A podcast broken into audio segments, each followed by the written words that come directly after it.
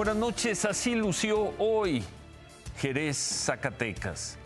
La violencia de los grupos criminales que no ha parado desde hace varios años y que se ha recrudecido en este. Vació las calles de la ciudad.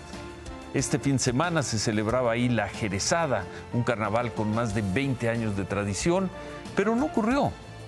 La Jerezada fue cancelada hoy de manera oficial. Fueron los propios habitantes quienes le pidieron al alcalde, a Humberto Salazar, le pidieron una y otra vez que cancelara la fiesta, ya que no sentían que estuvieran dadas las condiciones necesarias de seguridad. Casas quemadas, personas desaparecidas, asesinatos en el día, en la noche, han provocado que los habitantes de Jerez se organicen para, entre otras cosas, impedir que se lleve a cabo esta fiesta.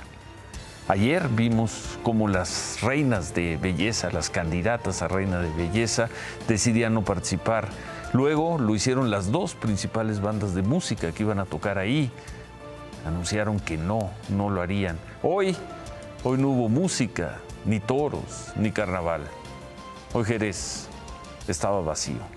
Ahí están los saldos de la inacción o de la complicidad o de la incapacidad o de todo eso junto. Qué tristeza. Ojalá la vida nos dé la oportunidad de abrir un día nuestro programa con imágenes de una jerezada alegre, viva, orgullosa de haber dejado atrás este terrible momento. Ojalá.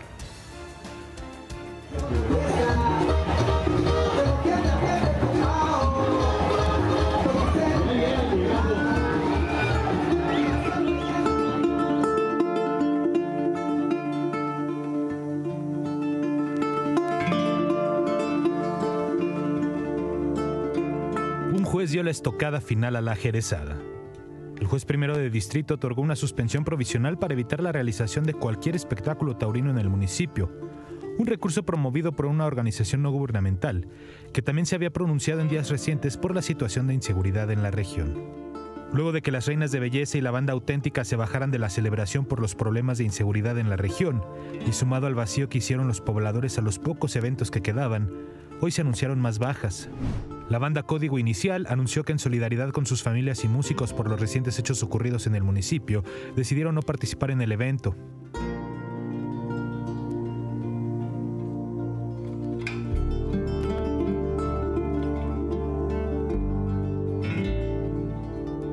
La coordinación de la Secretaría de Educación de Zacatecas en el municipio anunció también la cancelación del tradicional desfile infantil para el domingo, pues los padres de familia de las escuelas se quejaron también de los problemas de inseguridad en Jerez.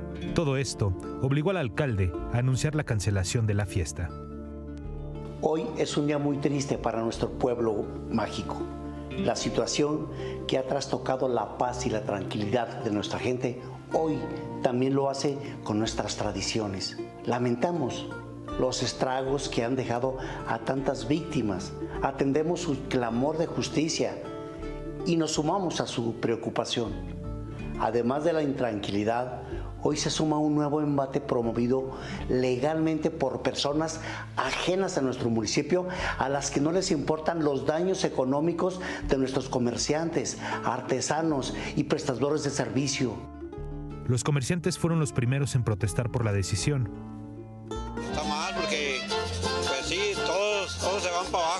los hoteles, todos los restaurantes, todos los, los negocios se van para abajo, todo. Todos los comerciantes estamos llorando, estamos en un mar de lágrimas porque no, no hay activación económica. Mire, con solamente los hechos, ahí se mira el miedo de, de toda la población. Toda la población tenemos miedo y los que andamos aquí es porque tenemos necesidad de salir a buscar el pan de, de llevar a la casa. ¿eh? Es muy difícil. Solo un baile no pudo ser cancelado, el de Toño Lizárraga, cantante de música regional, a quien en redes sociales los pobladores de Jerez le pedían solidarizarse y no presentarse. Esta noche, así se vivió su concierto.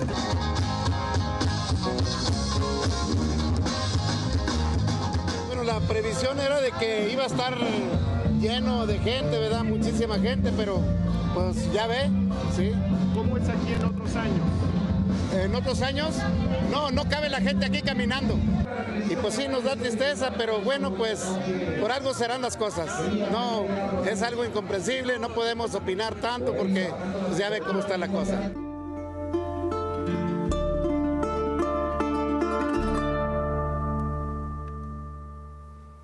Dice el presidente municipal, gente de afuera de Jerez, irresponsablemente, sin interesarles los daños ocasionados, ha promovido la cancelación de esta fiesta.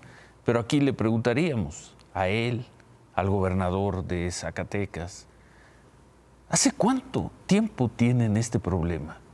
En septiembre del 2021, en esta pantalla, en este programa, presentamos una crónica de Humberto Pachet de cómo los grupos criminales iban vaciando las comunidades que rodeaban el centro de Jerez, Zacatecas, hace año y medio. Regresamos meses después y vimos lo mismo. Algún día esto iba a reventar y hoy, tristemente, tristemente reventó así. Un abrazo cariñoso a toda la gente de Jerez. Merecen un mucho mejor destino y como dije hace unos momentos, ojalá algún día, ojalá tengamos vida, ojalá la vida nos alcance para presentar en esta misma pantalla un Jerez vibrante, un Jerez festivo, un Jerez vivo. Ojalá.